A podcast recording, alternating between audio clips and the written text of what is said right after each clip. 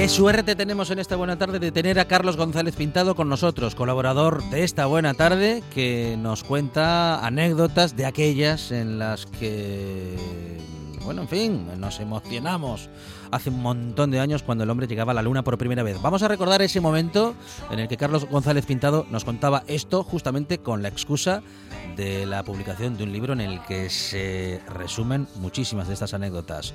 Lo mejor de la buena tarde, no, un gran momento de la buena tarde con Carlos González Pintado y los lunes espaciales.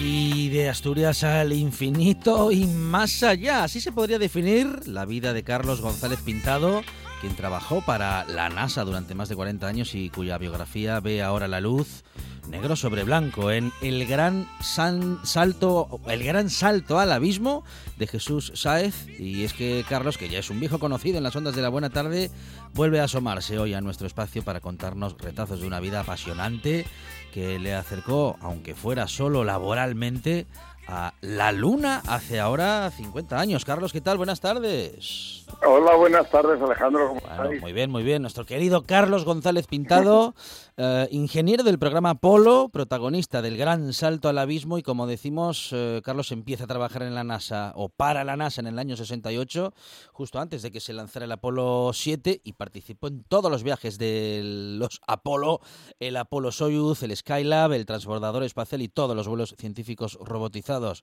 Eh, tienes una vida para contar, Carlos, y bueno, en todo caso, ya era hora de que llegásemos a esta parte del relato, ¿no? Porque tú tienes eh, varios ensayos, pero mm, creo que no te habías detenido todavía en el relato de la llegada del hombre a la luna, bueno, y de tu participación en esa, mm, en esa gesta.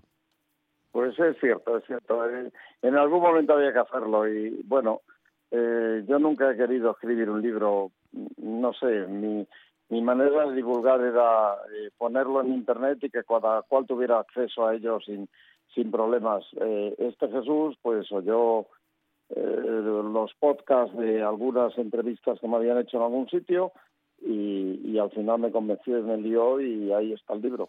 Bueno, es el gran salto al abismo que escribe Jesús Sáez, pero que Carlos te tiene como protagonista, ¿no? Sí, de alguna manera es eh, mi vida entrecruzada con la carrera espacial y de hecho habla de eh, mis orígenes, o sea, de que mi familia asturiana mm. vivía en una aldea chiquitita del concejo de Tineo y mi madre se vino a Madrid a buscar una vida mejor y claro, mi padre, que era su novio, pues se vino detrás de ella a ver, a ver qué iban a hacer. Mm, bueno, claro. Aquí en, Madrid encontraron eh, quizá lo que buscaban, o por lo menos parte de lo que buscaban, y después pues aparecí yo. Bueno, eh, vamos a decir que entonces um, una, el eh, descendiente de una familia de un pequeño pueblo de Tineo se convierte en uno de los protagonistas de la carrera espacial en la que la humanidad logra alcanzar, bueno, pues todo un hito, ¿no? Como es el de llegar al a nuestro satélite natural. Carlos, eh, bueno, pues dicho así, mm, suena muy bien y la verdad es que esa es la verdad.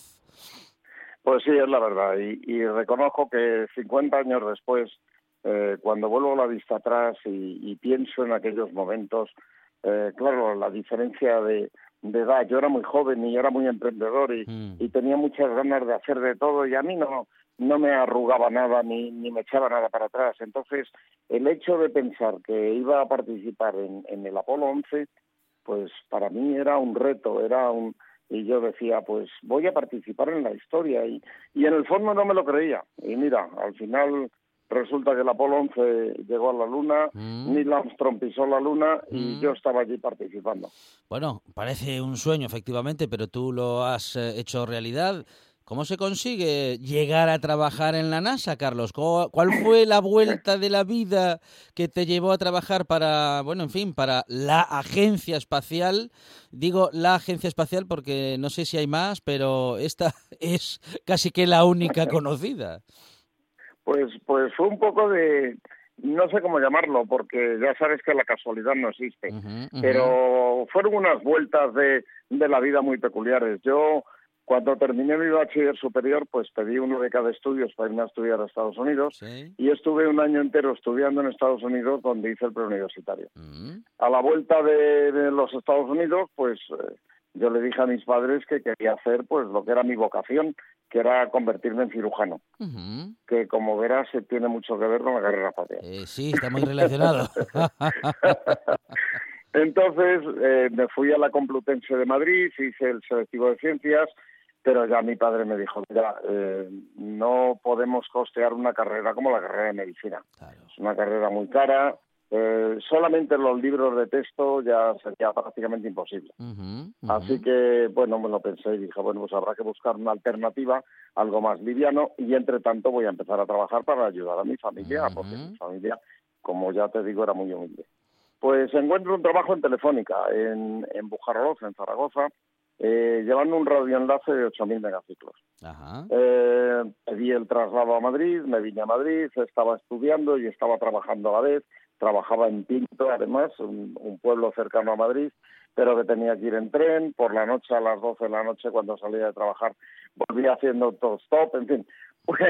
No quiero no quiero cansarte con esto. No, pero pero eso eso es interesante, todas las dificultades y lo difícil que fue que fueron tus inicios, ¿no? Esto es esto es importante también eh, tener este relato y tener esta referencia, Carlos, claro que sí. A las 12 de la pues que salías a las 12 de la noche y, tenías que regresar haciendo autostop. No no tenías ya No, ya no había ningún no había buses, transporte público. ya no había ni autobús, ni tren, ni nada y claro, pues durante ocho meses tuve la suerte de que hay una gente maravillosa en este país y me recogieron todas las noches, todas. Y bueno, en una de estas carreras que yo iba de la escuela de ingeniería a la estación para coger el tren para irme a Pinto, pues vi un anuncio en un kiosco de periódicos, un anuncio en un periódico, que decía, se requieren técnicos para con conocimiento de inglés y de electrónica para un puesto en la estación espacial de Robledo de Chabela. Y a mí no, aquello me sonó no pues, me no, no puede ser. o sea, ¿viste el anuncio en prensa? Sí, sí, sí, sí. Y entonces a mí aquello me, me sonó a gloria, entre otras cosas, porque yo decía, jo, esto lo han hecho para mí. Eh, yo miraba el anuncio y decía, con buen conocimiento de inglés. Mi inglés en ese momento no era bueno, era buenísimo. Y luego decía, con conocimientos básicos de electrónica. Joder, yo había estado trabajando en un radioenlace de 8.000 megaciclos y en la actualidad estaba en, en, una caseta de telefónica de transmisiones con un equipo de alta frecuencia. Yo dije, ya está, esto lo han hecho para mí. Así que me presenté. Bueno, me presenté, me recibió eh, una simpaticísima recepcionista, me pasó a hablar con la entonces jefa de personal, maravillosa mujer donde la Haya, Pilar del Río, de quien guardo un recuerdo imborrable. Y cuando entro por la puerta, pues Pilar del Río me, me recibió hablándome en inglés. Y claro, cuando le contesté en inglés, eh, dijo, inmediatamente dijo, vale, vale, ya está, eh, eh, lo del inglés ya está, vamos a hablar en español a partir de ahora. me hizo una serie de preguntas y tal, y me dijo, bueno, mañana te vienes, vamos a Robledo, que te van a hacer unas entrevistas. Y al día siguiente me llevaron a Robledo, en Robledo me hicieron unas entrevistas y me dijeron, bueno, pues mañana te vienes a la oficina de Madrid otra vez, que estás admitido, vas a firmar el contrato. Así que al día siguiente me acerco a la oficina de Madrid, Pilar del Río pone el contrato encima de, de la mesa y me dice, venga Carlos, vas a trabajar en Robledo en el sistema de mantenimiento de los amplificadores de entrada. Y yo dije, pues muy bien, firma el contrato. Y cuando voy a firmar me dice, un momento, tú has hecho servicio militar, ¿verdad? Y claro, dije, pues no. Dice, me cago en diez, pero ¿cómo que no? Si era un requisito indispensable, si lo decía el anuncio. Yo mentí como un bellaco y dije, pues no me había dado cuenta. No lo vi, no lo vi. Mm, mm. Tú ya sabes cómo somos a veces los españoles. O sea, basta que pongan en una puerta no pasar para que digamos, vamos a ver. A, a ver qué hay dentro. Claro. Pues yo, yo vi el anuncio y dije, yo voy a ver qué pasa. Bueno, bueno pues Pilar se enfadó con toda la razón del mundo. Y me dijo, bueno, pues vete a hacer el servicio militar voluntario para que termines antes y cuando termines vuelves. Pues me lo pensé y al final lo decidí, me fui voluntario, estuve 18 meses eh, haciendo servicio militar y a los 18 meses volví y entro por la oficina, la recepcionista me dice, buenos días, ¿qué quieres?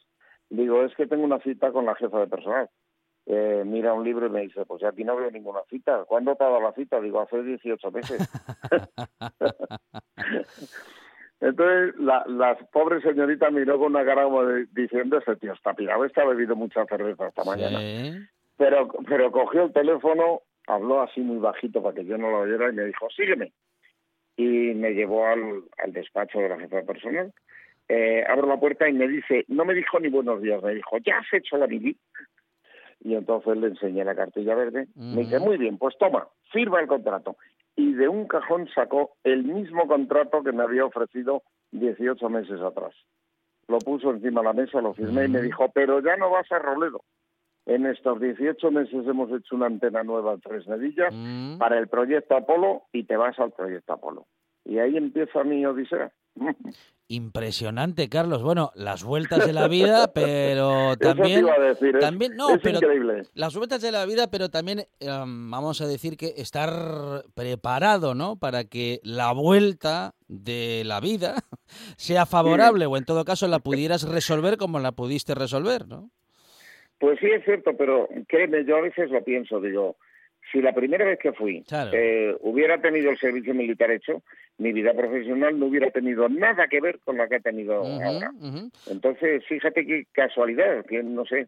En fin, creo que he tenido mucha suerte en la vida. He tenido una familia maravillosa mm. y nunca me ha faltado de nada y, y he estado en el momento justo y en el sitio oportuno. Entonces, ¿qué quieres que te diga? Bueno, y encima tengo la suerte de, mm. de, que toda mi familia es, de, es asturiana. ¿Qué, más, ¿Qué más se puede pedir? bueno, eso es ah, algo que a veces pasa, ¿no? Que, que se dan esas, esas circunstancias y muchas de ellas eh, son favorables, no sin antes, bueno, pues atravesar épocas y años y temporadas ¿eh? de, de, mucho esfuerzo. Carlos, el águila ha aterrizado, una frase histórica que tú escuchaste en primicia aquel verano del 69. ¿Cuál fue tu papel en la conquista de la Luna, en la conquista del espacio? Pues mira, yo además estaba asignado al sistema de radiofrecuencia, o sea, a los receptores y a los transmisores. eh, por mi equipo pasaban la, todo lo que decían los astronautas, y todos los datos de la nave vital camino de Houston y lo que decía Houston a los astronautas pues también pasaba por, mi, por el transmisor camino de la nave. Así que mm, yo me gustaría que la gente entendiera que un receptor de aquella época, de hace 50 años, no es como un receptor de ahora. Ahora tú coges un receptor de radio, le das a un botoncito y él solo busca la emisora, se sintoniza.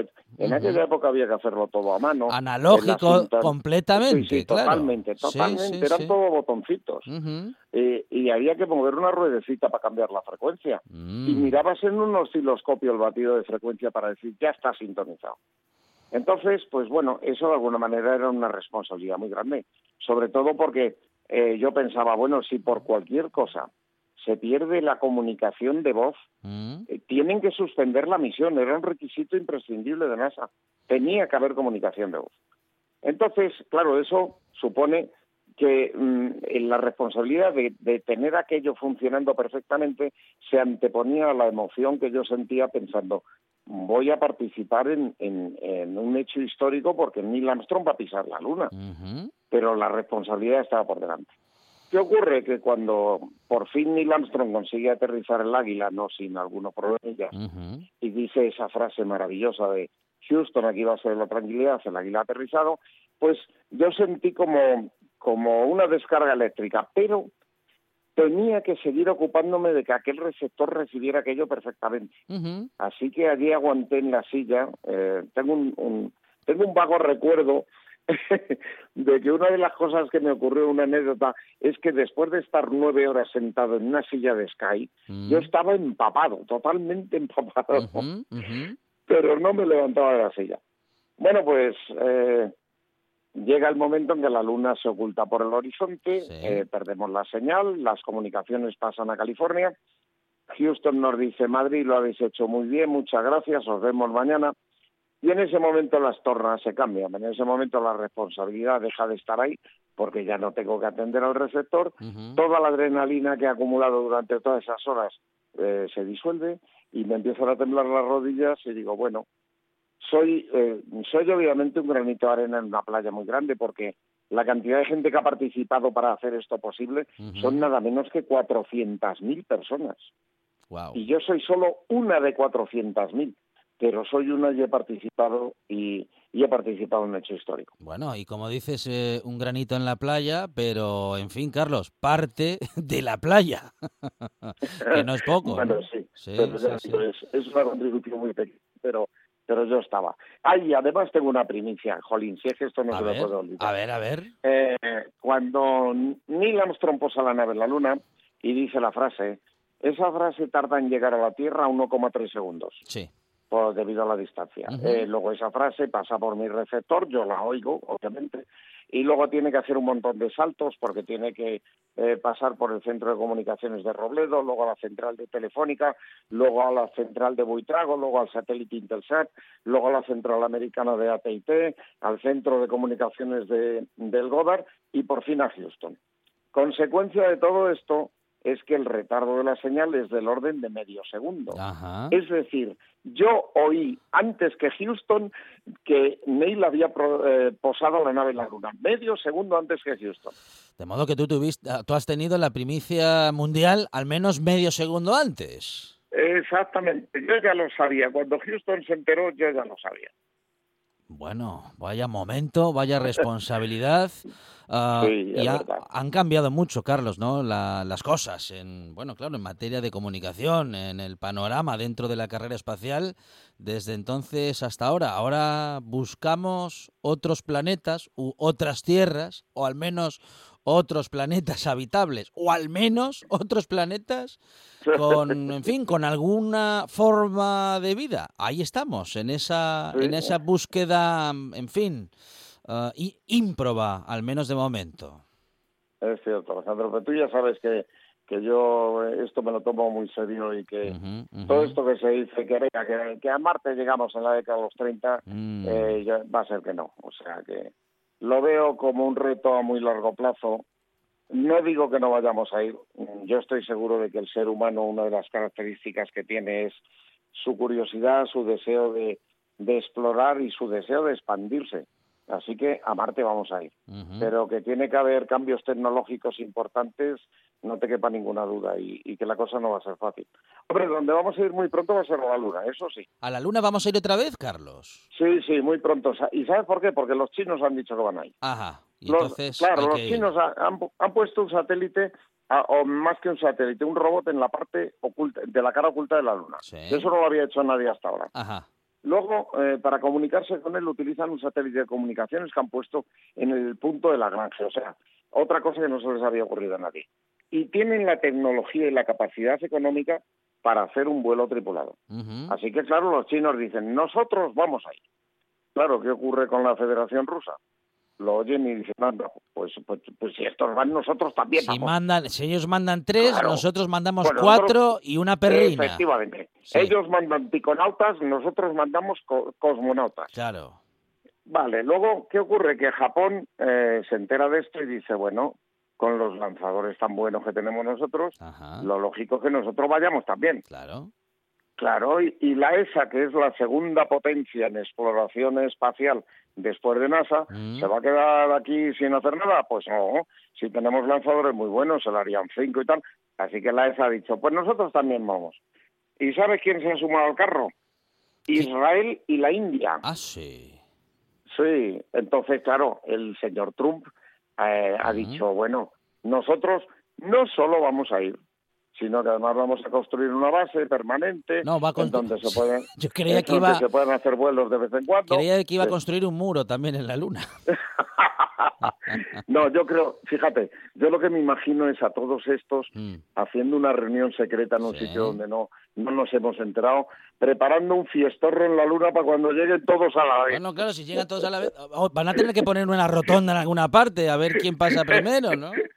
Por eso te lo digo. Así que a partir del año 24, 25 eh, tenemos lío otra vez. Y la pregunta es, hablando de estos tiempos y hablando de justamente de este futuro que parece en el que parece que vuelve una, vamos a decir que una segunda guerra fría, ¿no? Una segunda competición por un espacio ya conquistado eh, y visitado, pero que a falta de otros logros mayores, pues podemos repetir estos otros.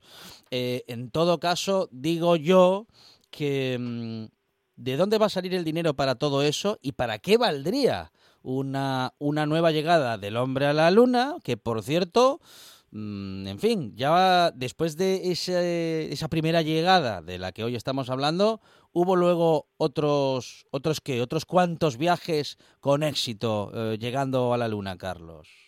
Sí, efectivamente, hay mucha gente que se cree que con el Apolo 11 se acabó el tema y luego estuvieron pisando la luna en el 12, 14, 15, 16 y 17. Mm. O sea que un total de 12 hombres ha pisado la luna. o sea que hemos hecho muchos viajes. Y está. Y, pregunta, y tu pregunta es buenísima. Sí, está explorado, está visitado. A ver, cuéntame, cuéntame. Bueno, sí, eh, digamos que eh, de las muestras que se han traído, eh, lo que se ha comprobado por fin es que efectivamente la luna se ha formado a partir de la Tierra misma, o sea que la luna es un trozo de la Tierra. Sí que hace, no sé, cuatro mil millones de años, cuando la Tierra estaba en periodo de formación y todavía su manto exterior era eh, no era sólido total, pues un planeta del tamaño de Marte, más o menos, impactó en la Tierra.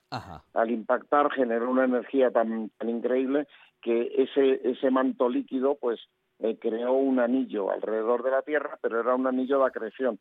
Eh, eso significa que se fue juntando las partículas y ¡a ¡pum! aparece la Luna. Entonces, además tenemos un satélite que, que está casi en desacuerdo con las leyes físicas, porque es mucho más grande de lo que debería ser para un planeta como la Tierra, pero que nos hizo un favor tremendo, porque se supone que en aquella época la Tierra giraba, daba un giro sobre sí misma cada cuatro horas, sí y gracias a que la Luna, mm, el, momento angular de ambos masas eh, se, que, se compensa, pues la Luna al, empezar a girar alrededor de la Tierra le quitó velocidad a la Tierra y ahora estamos a 24 horas al día. Porque si no, si, estuviera, si diéramos un giro cada cuatro horas, la velocidad de la atmósfera sería tan tremenda que aquí no habría nadie que, conseguiría vivir. No podríamos parar eh, a tomar a tomar algo en una terraza porque habría mucho viento. No, uy, me temo que no, efectivamente. por eso. O sea que, que hemos tenido mucha suerte. Luego, eh, ¿por qué quieren volver a la Luna ahora? Los chinos, obviamente, por prestigio, por demostrarle al mundo que, que ellos son capaces de hacerlo. Los soviéticos, porque tienen la espina clavada de que ellos estaban a punto de ir cuando fueron los americanos y no lo consiguieron. O, o tiraron la toalla. Y ahora están diciendo, joder, pues sí, sí si ya en su día estábamos a punto, ahora vamos a demostrar que podíamos haberlo hecho. Y van a ir también. Eh, los japoneses por aquello del prurito de decir, bueno, pues si estos dos lo hacen, ¿por qué no lo voy a hacer yo? Y el resto, pues lo mismo, que es una empresa costosísima, no te quepa ninguna duda, que los beneficios de retorno que va a haber de, de, ese, de esa empresa costosísima pues en cuanto a cuestión económica van a ser muy pequeños. Van a ser sobre todo a cuestión de quién la tiene más grande. Así de simple. Así de simple.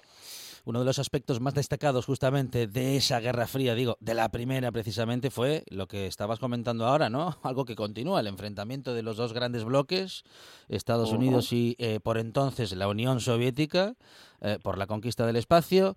Uh, imagino que cada uno tendría sus pros y sus contras, como lo estabas comentando en, en, este momento, Carlos. Y bueno, las cosas sucedieron, pues un poquito como, como lo estabas contando ahora, pero parece mentira que sigamos en las mismas, ¿no? Que tantas décadas después y con un mundo tan cambiado, aparentemente tan cambiado, Carlos, sigamos en eso, ¿no? En una, en una carrera espacial que en ese momento podía aportar algo, pero que ahora mismo, en fin, al menos en esa dirección, en la dirección de la Luna, no parece que vaya a aportar nada nuevo.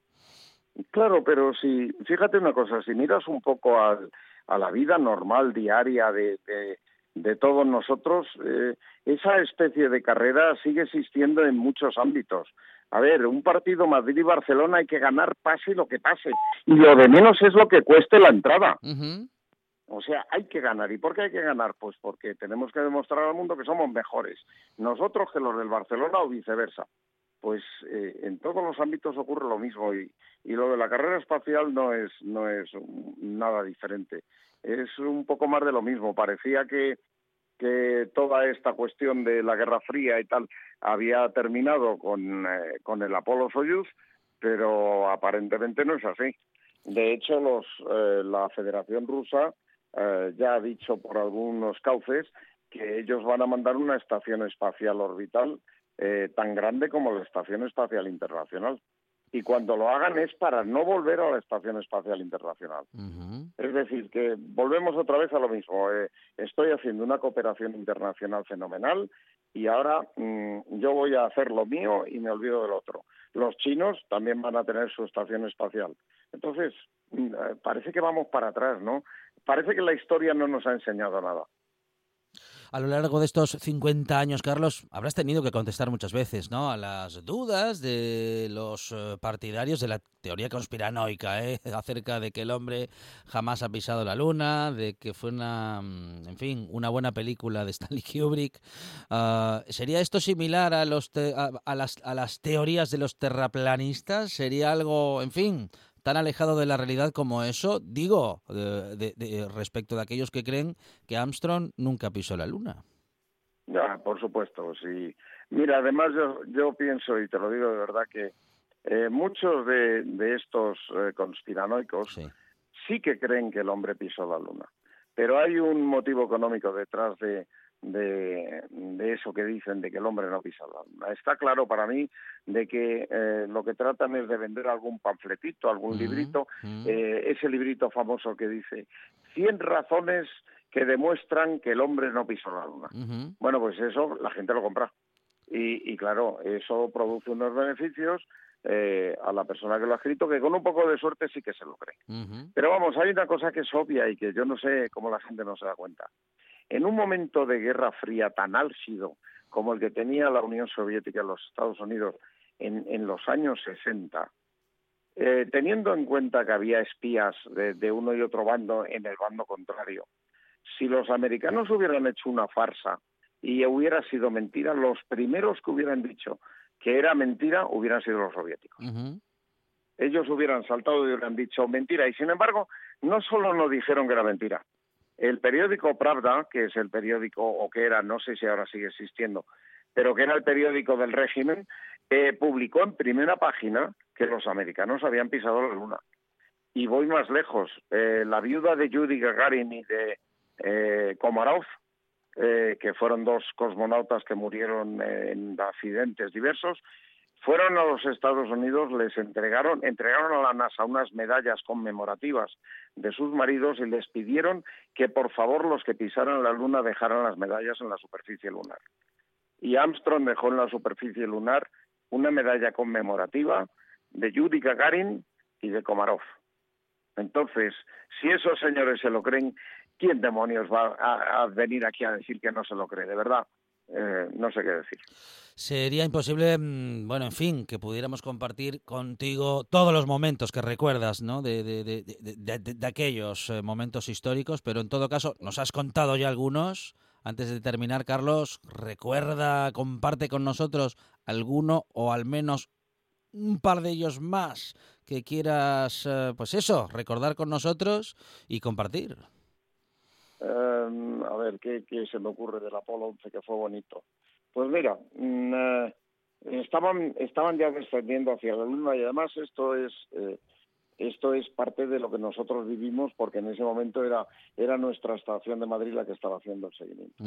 Eh, inician el frenado, hay un problema con una antena de alta ganancia, entonces se perdieron las comunicaciones y, y bueno, nos asustamos bastante porque creímos que había habido un, un desastre en el módulo lunar. Pero bueno, luego aquello se solventó y luego a partir de ahí las comunicaciones fueron muy, muy ruidosas, pero, pero iban bajando. Y como iban bajando, pues bueno. Nosotros sí que es cierto que el equipo que trabajamos allí estábamos convencidos de que aquello iba a salir bien. Eh, teníamos la preocupación propia de que lo que estaban haciendo era una cosa peligrosa pero estábamos convencidos de que iba a salir. Y además yo siempre he definido a, a Neil Armstrong como, como un gafe con suerte. Eh, el pobre Neil se metía en unos follones increíbles, se metía en todos los charcos eh, y luego salía bien de, de todo. O sea, era capaz de, mm, de, un fallo que tuvo cuando pilotaba un X-15, solventar el fallo y conseguir aterrizar el avión. O sea, no solo no perdió la vida, sino que encima recuperó el avión, aunque aterrizó muy lejos del sitio previsto. Luego, en un simulador del módulo lunar, saltó del simulador, si salta medio segundo más tarde hubiera perdido la vida, o sea que saltó en el momento ya último justo. Eh, eh, cuando pilotaba en una cápsula Gemini, si él no coge los mandos, aquello hubiera sido un desastre y hubieran muerto los dos astronautas. Entonces, el hecho de que Armstrong estuviera mm, pilotando esa nave o al mando de esa nave nos daba una confianza que si hubiera sido otro comandante quizá no hubiéramos tenido. Entonces están bajando, surge la alarma 1202, mm. eh, ellos no entienden qué significa, pero Houston les dice, no, no pasa nada chicos, seguid para adelante, que esto lo que pasa es que el ordenador de bordo eh, recibe más información de la que puede procesar en tiempo real y algunas cosas se atrasan un poquito, algunas, algunas órdenes, pero, pero no pasa nada. Eh, Armstrong, por supuesto, sí. Además, Armstrong aquel día estaba iba a bajar a la luna pasar lo que pasara. Eh, se repite esa alarma otra vez más, eh, luego aparece la 1201. Esa alarma ya era un poquito más seria, porque esa alarma indicaba que el ordenador no, no solo es que hiciera las cosas un poquito tarde, sino que algunas no podía hacerlas en tiempo real. Y aquello ya preocupó un poco más a Armstrong. Además, se dio cuenta de que las marcas lunares por las que pasaba pasaban con cuatro segundos de antelación al plan previsto. Entonces, cuando le pregunta a Houston, le dicen, bueno, pues eso significa que vas a aterrizar entre seis y ocho kilómetros al oeste del sitio previsto. Claro, eh, ¿qué significa eso? Pues eso significa, chico, que, que vas a aterrizar en un sitio que no sabemos muy bien cómo es, no sabemos qué es lo que te vas a encontrar. Pero Armstrong dijo, bueno, pues vale, muy bien, oye, eh, puso el ordenador en semiautomático, cogió los mandos y dijo, yo me entero de dónde voy a aterrizar. El primer sitio que se encuentra es una ladera. Y claro, dice, aquí no me puedo posar, porque si me poso aquí la nave se vuelca y mm. menudo Cristo. Y en eso desde Houston le dicen 60 segundos. Él no contestó. Eh, dijo, bueno, de aquí me voy, se va a otro sitio, uy, aquí hay muchas rocas, si bajo aquí igual rompo una pata. Y desde Houston le dicen, 30 segundos. Y, y en la estación ya estamos todos diciendo, tío, baja que te quedas sin combustible. Y entonces él encontró un sitio que le gustó, posó la nave y cuando la posó le quedaban 17 segundos de combustible. Si te parece que aquel día Armstrong iba a bajar pasara lo que pasara, está clarísimo. Impresionante cómo ha agotado plazos. ¿eh? El, eh, sí, sí, sí. sí los agotó, los agotó todos. Mm, mm. El gran Neil Armstrong ¿eh? y el gran Carlos González Pintado, que ha publicado El Gran Salto al Abismo, eh, escrito por Jesús Sáez y protagonizado justamente por su experiencia profesional y vital. Carlos, muchísimas gracias como siempre por tu relato, por acercarnos una vez más a esos momentos históricos y por hacerlo pues así en primera persona. Un lujo que te puedes dar tú que has sido uno de los protagonistas de aquel gran momento histórico, eh, bueno, para la tecnología y para la humanidad toda. Carlos González Pintado, compañero, gracias, un abrazo. Muchas gracias, Alejandro. Ya sabes que para mí colaborar con RPA es, es un auténtico placer y contigo más placer si cabe. Un abrazo. Un saludo, gracias. Hasta pronto.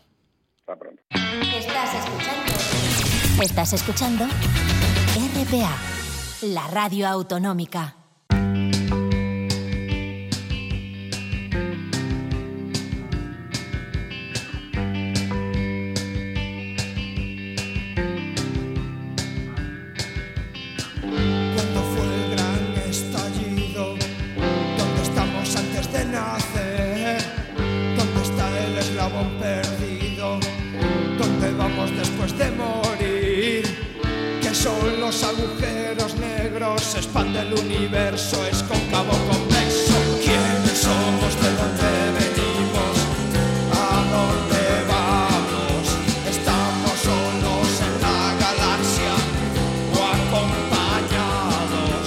Siempre nos hacemos preguntas en esta buena tarde y máxime cuando tenemos con nosotros a Nacho Fernández de Castro. Nacho, ¿qué tal? Buenas tardes. Muy buenas tardes. Eh, no porque nos las vaya a contestar, pero sí eh, porque tiene siempre muchas ganas de, de ayudarnos, eh, a darle una vuelta a la reflexión.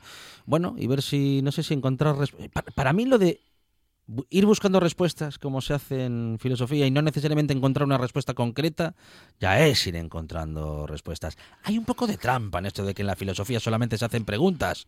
Pensar también es responderse cosas. Es responderse cosas y, y fundamentalmente es abrir camino, ¿no? Eh, es decir, los filósofos y los gallegos eh, coincidimos en, en eso, ¿no? Eh, los filósofos asturianos, además que somos primos hermanos de los gallegos, pues doblemente, ¿no?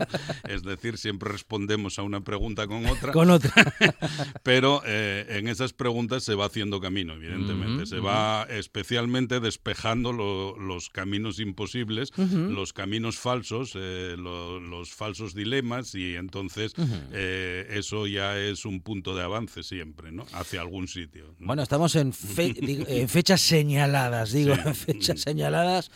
Bueno, ¿para, ¿para qué exactamente, Nacho? Porque mm, en general, ¿eh? lo digo en general, Y- veo por allí mm, cierta tensión, veo cierta angustia incluso, ¿no? Es Mm. decir, hay como una presión eh, para, por, por ser felices, por estar felices, Sí. porque todo salga bien especialmente en estos días y eso, en cierto modo, nos angustia, nos mete un montón de estrés. Sí, eh, en estas épocas, eh, épocas, digamos, de brillos, de brillos de neón, pues eh, son especialmente duras para quien tiene que pasarlas en soledad, por ejemplo, ¿no? O, o quien tiene eh, un dolor reciente, eh, una separación, una muerte, etcétera, etcétera, cercana.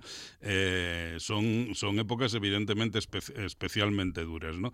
Las épocas de, de final e inicio, como es un año, por ejemplo, son al fin y al cabo rituales de paso y los rituales de paso tienen un sentido, ¿no? Tienen un sentido individual y colectivo, ¿no? Tienen un sentido eh, de, de prepararse para lo que viene e intentar mejorar eh, lo que ya se fue pero eh, también tienen un sentido un sentido colectivo eh, de, de celebración colectiva de que de que de alguna manera en ese rito de paso nos abrimos a algo nuevo y seguimos aquí además y, Eh, y- y ajá. celebramos lo que viene, homenajeamos a quienes ya no están porque hay Sí. alegría, casi, que... eh, ¿Qué diría yo? A- a- a- alegría obligada, sí pero Sí, también hay, a- hay cierta nostalgia, Sí. a veces incluso también obligada, es decir, también hay quien se siente obligado u obligada a a, reco- a recordar. recordar y a no estar feliz del todo. Sí, sí. Sí, evidentemente, es lo que comentaba. El, eh, esta es una época, eh, digamos, de felicidad por decreto, ¿no? De, grandes banquetes, de comidas de empresa y, de, y familiares, ¿no?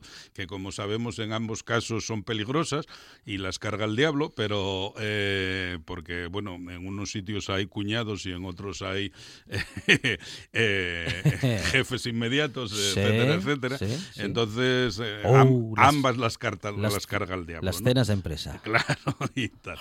Entonces, pero, pero a la vez que eso, a la vez que esa, digamos, eh, felicidad forzada, eh, esas luces de neón que llenan las calles, esos eh, arbolitos hiperdecorados, etcétera, etcétera, pues eh, a la vez que eso, claro, o, o precisamente por eso, el se impone también el, el recuerdo de, de- de lo que no está, ¿no? de, lo, de lo que falta, de, lo, de las ausencias. Eh, eh, y eso, en gran parte, viene efectivamente también forzado por lo otro, ¿no? por esa eh, hiperimposición de la felicidad, ¿no? digamos.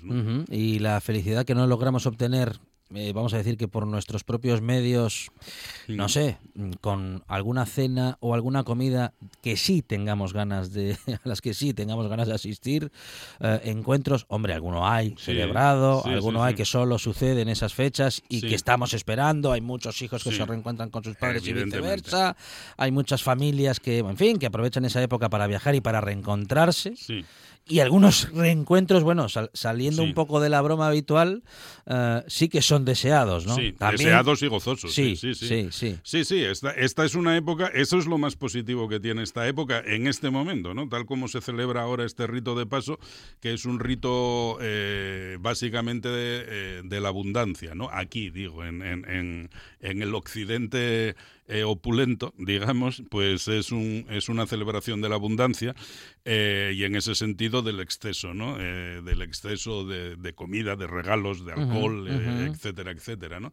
Entonces, eh, pero lo que tiene de positivo, lo que sigue teniendo de positivo pese a todo eso, es eh, el, el- que es época de reencuentros, ¿no? Y de reencuentros que, como bien dices, muchas veces son gozosos, ¿no? Hay familias eh, separadas eh, Ujú, por, kilómetros que se reencuentran en este momento. hay, eh, pues, al menos un recuerdo, si no, Sí, sí. pues eso es, es la época en que, en que esas familias separadas, incluso por se hacen un guiño de nuevo, eh, vuelven de alguna manera a entrar en contacto y, y, bueno, eh, eso, eso siempre, siempre es positivo, ¿no? Luego está el tema de los buenos propósitos para lo que vendrá, ¿no? Que, que es un tema que sabemos, que sabemos falaz, pero que sabemos también necesario, en el sentido de lo que, de lo que digo, ¿no? Todo rito de paso sea, es un abrirse a un tiempo nuevo, y en ese sentido, de esa apertura al tiempo nuevo implica de alguna manera el propósito de mejorar con respecto a lo que hicimos ayer, ¿no? Aunque sabemos que dentro de un mes seguiremos dándonos cuenta que seguimos sumidos en lo que hacíamos, no ahora, sino hace cinco años, la filosofía explica algo de apuntarse al gimnasio. Eh, no, eh, no, pero, pero seguramente la sociedad de consumo sí, ¿no? Los, los, los dueños de gimnasios están encantados de tener, eh, pues seguramente un 60% de carnés nuevos cada enero que mm, por lo menos aguantarán tres meses habiendo ido una sola vez al gimnasio, hay un chiste muy bueno, recuerdo ahora, de Mafalda, en Ajá. el, en el que Mafalda eh, eh, está tumbada tomando el sol y diciendo, eh, hace dos meses que me apunté al gimnasio eh, y, y no he notado nada. Voy a tener que ir en persona para montar la bronca. Pues eso, ¿no? Esa es la, la situación, efectivamente. Y como con el gimnasio, con tantas otras cosas, ¿no? De buenos propósitos. Pero bueno, el gimnasio ya es un tópico, ¿no? Lo de me voy a apuntar al gimnasio. En todo caso, la radio siempre será algo a lo que vamos a poder acudir eh, en Año Nuevo, a Sí, fin de sí. año y en todo momento. Y, y a la filosofía, bueno, en fin, también, siempre Sí. que lo de pensar y darle vueltas a las cosas nos sirva para algo, siempre sirve para algo, Sí, Nacho. siempre, siempre. El, eh, pensar, pensar nunca hace daño y, además eh, nos ayuda a aclararnos siempre un poco en, eh, con respecto a nuestra vida, con respecto a, nuestra participación en estos rituales de pasos, con respecto a lo que pasó y ya no, ya no va a volver y a lo que vendrá y que debemos prepararnos para ello, etcétera, etcétera. ¿no? O sea que en ese sentido siempre va a ser eh, un- una manera de, de en, en esas situaciones. ¿no? Es Nacho Fernández de Castro, responsable del Foro Filosófico Pensando aquí y ahora, Nacho. Feliz año. Igualmente. En toda Asturias. En toda Asturias. RPA. Esta es tu radio. Stop.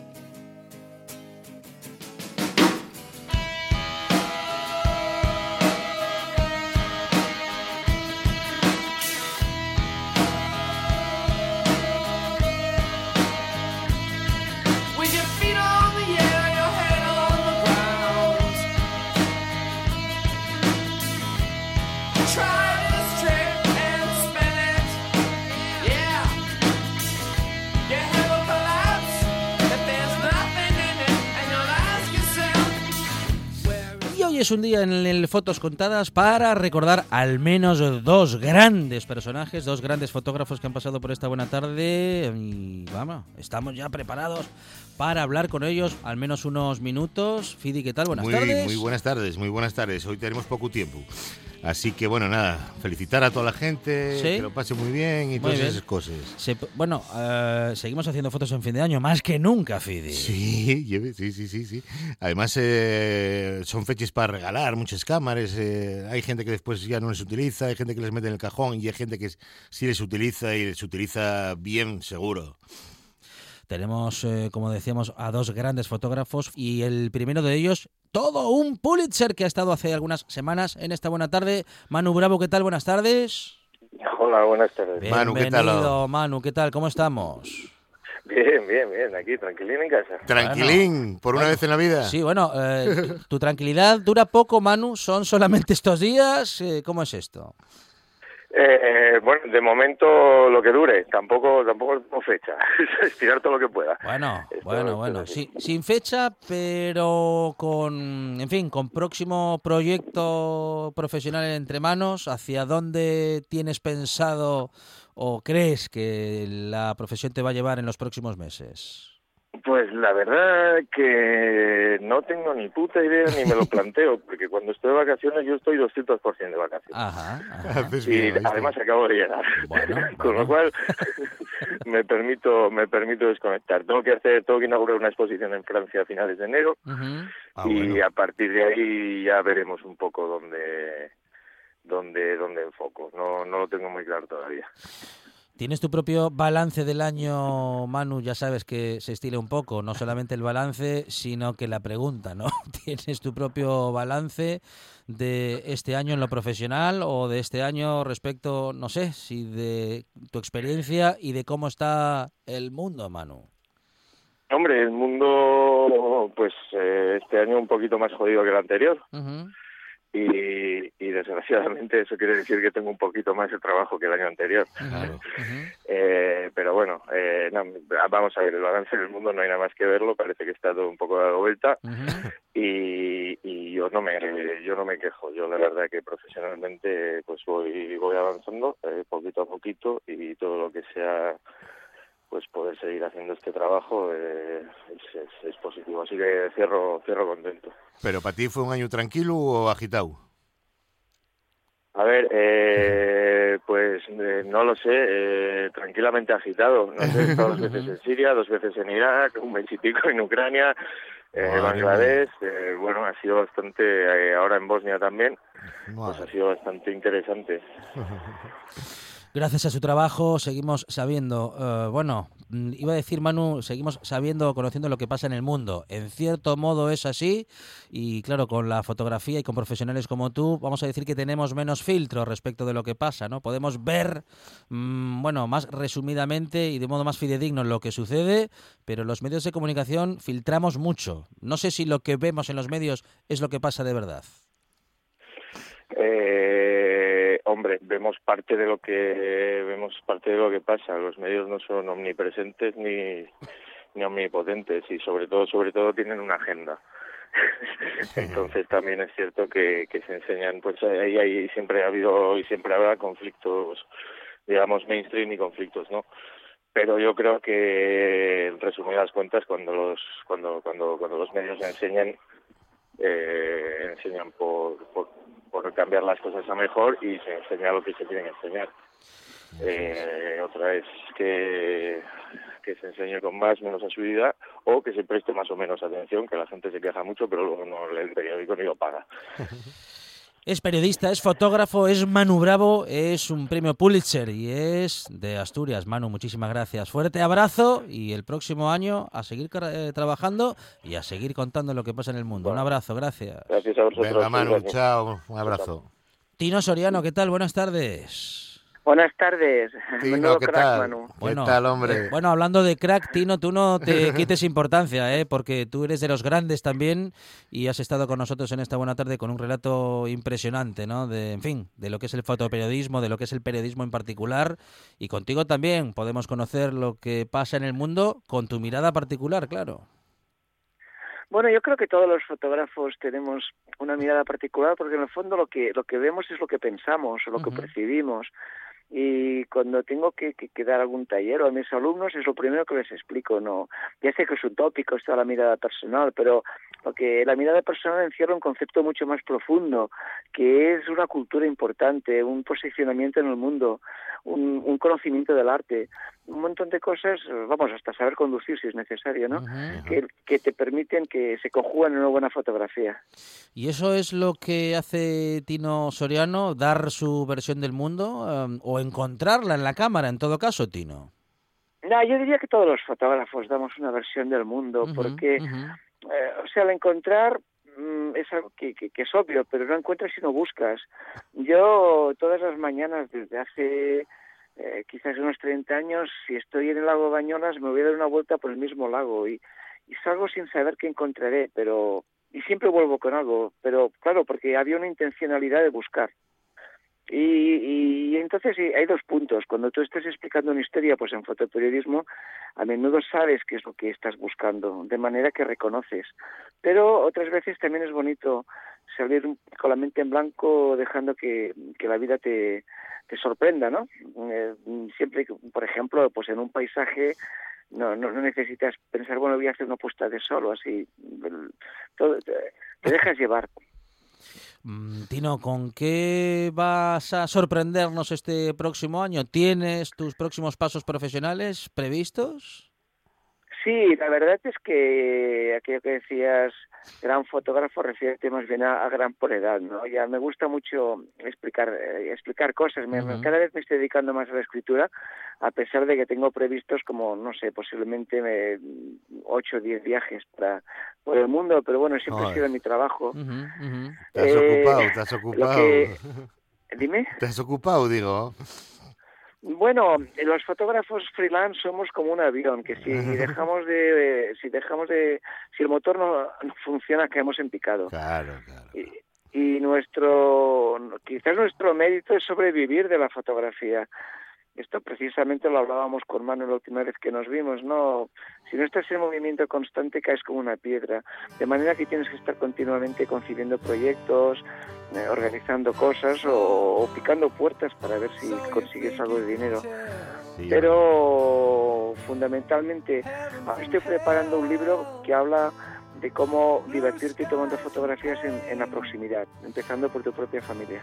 Uno de nuestros grandes fotoperiodistas ha estado en esta buena tarde, hoy le hemos vuelto a tener y seguro que el próximo año nos da algún relato de radio cuando le podamos tener cerca. Tino, muchísimas gracias. Un honor, Igualmente. un abrazo, Gracias, gracias. Tino. Chao. Feliz año. Fidi Fidalgo, hasta la semana que viene, no, hasta la ah, otra. Feliz año. Igualmente y para todo el mundo. Y para todo el mundo, claro que sí. Bueno, mañana vuelve la buena tarde. ¿eh? Hasta mañana.